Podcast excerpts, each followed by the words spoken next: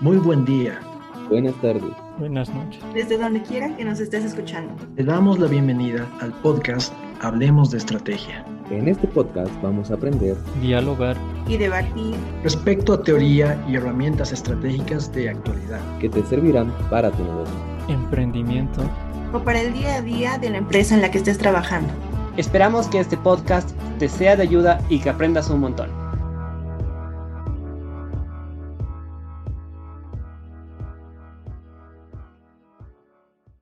Hola nuevamente a todos nuestros queridos oyentes y sean bienvenidos al episodio número 4 de Hablemos de Estrategia, tu podcast favorito. Hoy hablaremos y comentaremos un poco sobre el documental Real Value, un documental bastante interesante que nos habla sobre el verdadero valor que tiene que aportar una empresa o una compañía, cierto tipo de opiniones para tomar en cuenta si tenemos, que si tenemos una empresa o planeamos tener una. Voy contigo, Cristian. Gracias, Freddy. Bueno, el documental Real Value nos muestra cómo cualquier empresa que base su actividad económica en valores puede ser capaz de devolver un beneficio tanto a la comunidad como a sus propios trabajadores. Pues si, no, si uno es capaz de operar haciendo todo lo posible para reducir males que nos aquejan a todos, como el problema medioambiental, por ejemplo, es la misma sociedad la que verá esta actitud como algo positivo creando así un ciclo de confianza entre los clientes que optarán por apoyar a la empresa y la misma empresa que es la que brinda el beneficio. Es muy sencillo tener una empresa y buscar a alguien que se encargue de la responsabilidad social. Esto sin afectar mucho o nada a nuestra actividad económica, pero si aplicas nuevas metodologías de trabajo en tu propia empresa, es muy probable que el impacto sea mayor, es decir, que te lo tomes más en serio debido a que al hacer esto estás tomando la decisión de reestructurar tu forma de trabajo consciente de que la forma de trabajo no es de lo más saludable, ya sea eh, ecológica o socialmente. Existen tres tipos de estrategias competitivas que pueden ir de la mano con esta actividad, ya que hablamos de la relación que se genera con los clientes y la imagen que estos tienen hacia nosotros. La primera estrategia es la estrategia de posicionamiento. Cuando decidimos implementar valores que conllevan un beneficio social dentro de la empresa, automáticamente la percepción del cliente cambia hacia nosotros de manera positiva, posicionándonos como una empresa que se preocupa y que no debe desaparecer. Otra estrategia que tenemos es la estrategia de fidelización. Al hablar de fidelización, hablamos de ganarnos el afecto de la gente, que estos se inclinen siempre a apoyar las actividades de la empresa el operar en beneficio de la sociedad hace que el cliente se sienta retribuido y por ende esto genera que el mismo busque apoyar a la empresa en un ciclo de retribución entre ambas partes. Por último, tenemos la estrategia de reposicionamiento, que es muy similar a la estrategia de posicionamiento, solo que hablamos de una empresa que lleva operando durante más tiempo y en este caso la gente ya tiene una imagen de nosotros y lo que se busca es reconstruir esa imagen eh, que las personas tienen de uno mismo. A continuación, mi compañera Pamela seguirá con el tema. Gracias, Cristian. Eh, bueno, respecto al documental, me gustaría rescatar algunos puntos que más, más impacto han generado para mí personalmente. Bueno, en principio, en el documental se muestra que la percepción del valor es bastante subjetiva y bueno, demuestra que las cosas, algunas cosas que están en el lado que nadie usa, influyen en la percepción de cuán bueno es. Ahí mencionaban el ejemplo del café, que básicamente se trataba de que ponían un café, pero dejaban al lado complementos del café, los típicos, pero en envases bonitos de cristal. Y bueno, ponían después, en otro día, el mismo café con los mismos complementos, pero los ponían en envases distintos. Y bueno, el experimento más que todo mostraba que cómo la gente lo tomaba, cómo ha cambiado su percepción y cómo estaban dispuestos a pagar un precio más alto por aquello que se veía estéticamente bien. Y aquí se me vino a la mente, ah, bueno, algunos videos de TikTok donde te muestran cómo empacan un producto de algún emprendimiento, no sé si lo han visto alguna vez. Y bueno, ahora se ha vuelto más popular, creo, y son varias empresas pequeñas que lo hacen y llegan a muchísima gente. He visto videos hasta de más de un millón de likes. Pero al final de todo, esa cajita o la tarjetita de agradecimiento o el sellito con cera estilo vintage que le ponen, en realidad no es algo que vamos a usar. pero como menciona el señor Dan, si no me equivoco en el documental, con ese ejemplo del café, esto hace que la percepción de la gente cambie y así esté dispuesta a pagar un precio mayor. Bueno, este punto me ha parecido muy interesante. Otra frase que quiero rescatar del documental también es que menciona que la sostenibilidad es un recorrido, no un destino como tal. Y bueno, me ha, me ha gustado esta frase porque siento que expresa que no debe haber un conformismo empresarial al momento de querer hacer algún tipo de responsabilidad social.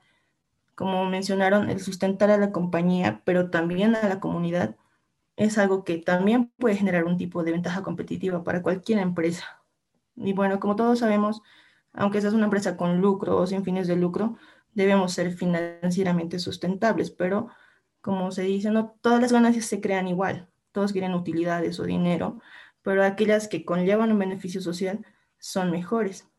Aquí también menciona la diferencia entre la motivación financiera y la motivación social, que son muy diferentes, pero al final como empresa debemos buscar, creo, un equilibrio entre ambas y que esto sirva de beneficio a la comunidad en la que estás, eh, a la que estás influyendo, ¿no?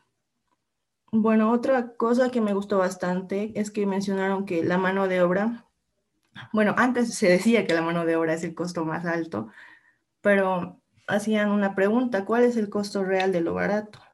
Aquí más que todo hablaban en el caso de TS Designs, de la empresa que confeccionaba poleras y mencionaban que, bueno, la mano de obra es muy cara, entonces por eso hay que externalizarla y buscar mano de obra más barata en otros países, ¿no? Aquí mencionan el caso de Bangladesh. Y bueno, recuerdo que yo vi un video en YouTube sobre la industria textil en Bangladesh y bueno, te deja impactado porque es como dicen, es súper barato, pero también no contemplan el impacto social que tiene la gente que vive ahí. Es una de las ciudades más contaminadas de India, incluso hay explotación laboral para niños, pero bueno, en, esos casos esas empresas textiles están buscando más una utilidad que un beneficio en, general para la comunidad. Y bueno, otra cosa, bueno, ese sería el costo real de lo barato, ¿no? En el caso de esas poleras eh, era un poco más elevado el precio, pero eran bastante transparentes con lo que hacen. o sea, tenían empleados a los que les pagaban un buen salario, mostraban cómo hacen sus prendas, qué tipo de tela usan. Entonces, esto, el ser transparente, también genera un valor de confianza increíble en la empresa y te hace también competitivo. No es solo buscar la utilidad, como mencionaba anteriormente, sino un beneficio que vaya más allá para las personas a tu alrededor. Y bueno, como último punto, eh, otro concepto que me gustó bastante es el del coraje moral, más que todo empresarial, y se refiere ¿no? a tomar decisiones según el impacto que tiene todo, o sea, tomar en cuenta todo lo que va a conllevar crear un nuevo producto o venderle algo nuevo a la gente. También este tipo de, este coraje moral requiere mucha valentía, ¿no? No todas las empresas tienen ese sentimiento en su misión y bueno, esto también te permite actuar correctamente, ¿no? Aunque toda la gente se oponga, aunque no ganes mucho dinero, pero vas más allá de solo buscar utilidades, que es lo que siempre te han enseñado, ¿no? ¿Cuál es el, el motivo de crear una empresa, ganar dinero? Al final, siento que el documental en sí nos muestra que hay motivos más allá que solo generar dinero, sino hacer bien a la comunidad, al entorno en el que estás y a las personas que te rodean.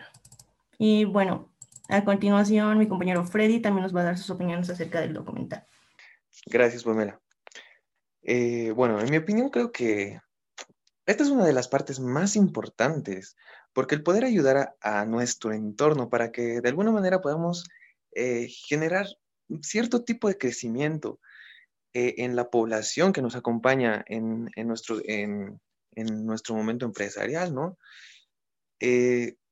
sino también es también un poco dejar de lado eh, solo la parte de generar dinero ¿no? de las empresas y realmente apoyar, ya sea al medio ambiente, a gente con pocos recursos eh, o en la salud en general.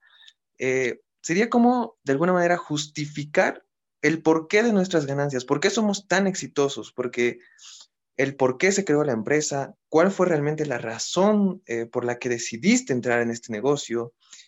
y si logramos realmente que esto llegue a la gente de alguna manera le estaríamos dando un, valor plus de lo que ya tenía nuestra empresa eh, a nuestra imagen también, porque esto forma parte de la imagen de nuestra empresa, ¿no?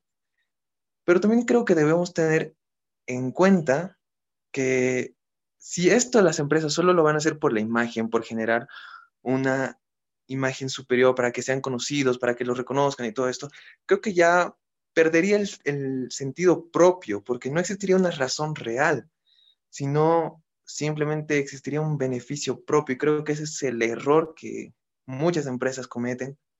Y pues creo que no sería ese el objetivo, ¿no? Sino sería la cosa realmente ayudar de todo corazón a, a la gente que lo necesita o al medio ambiente y tratar de generar un cambio. Y pues eso, eso yo creo que sería. Bien, eh, muchas gracias por escuchar nuestro podcast. Hasta la próxima y no olvides seguirnos en Spotify.